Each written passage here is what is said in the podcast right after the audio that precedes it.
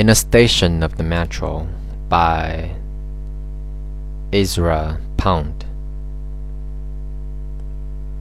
The apparition of these faces in a crowd patters on a wet black bough. 在地铁车站，美国伊兹拉庞德，一张张面孔在拥挤的人群中。时隐时现，一片片花瓣在潮湿的黑色枝头闪闪烁烁。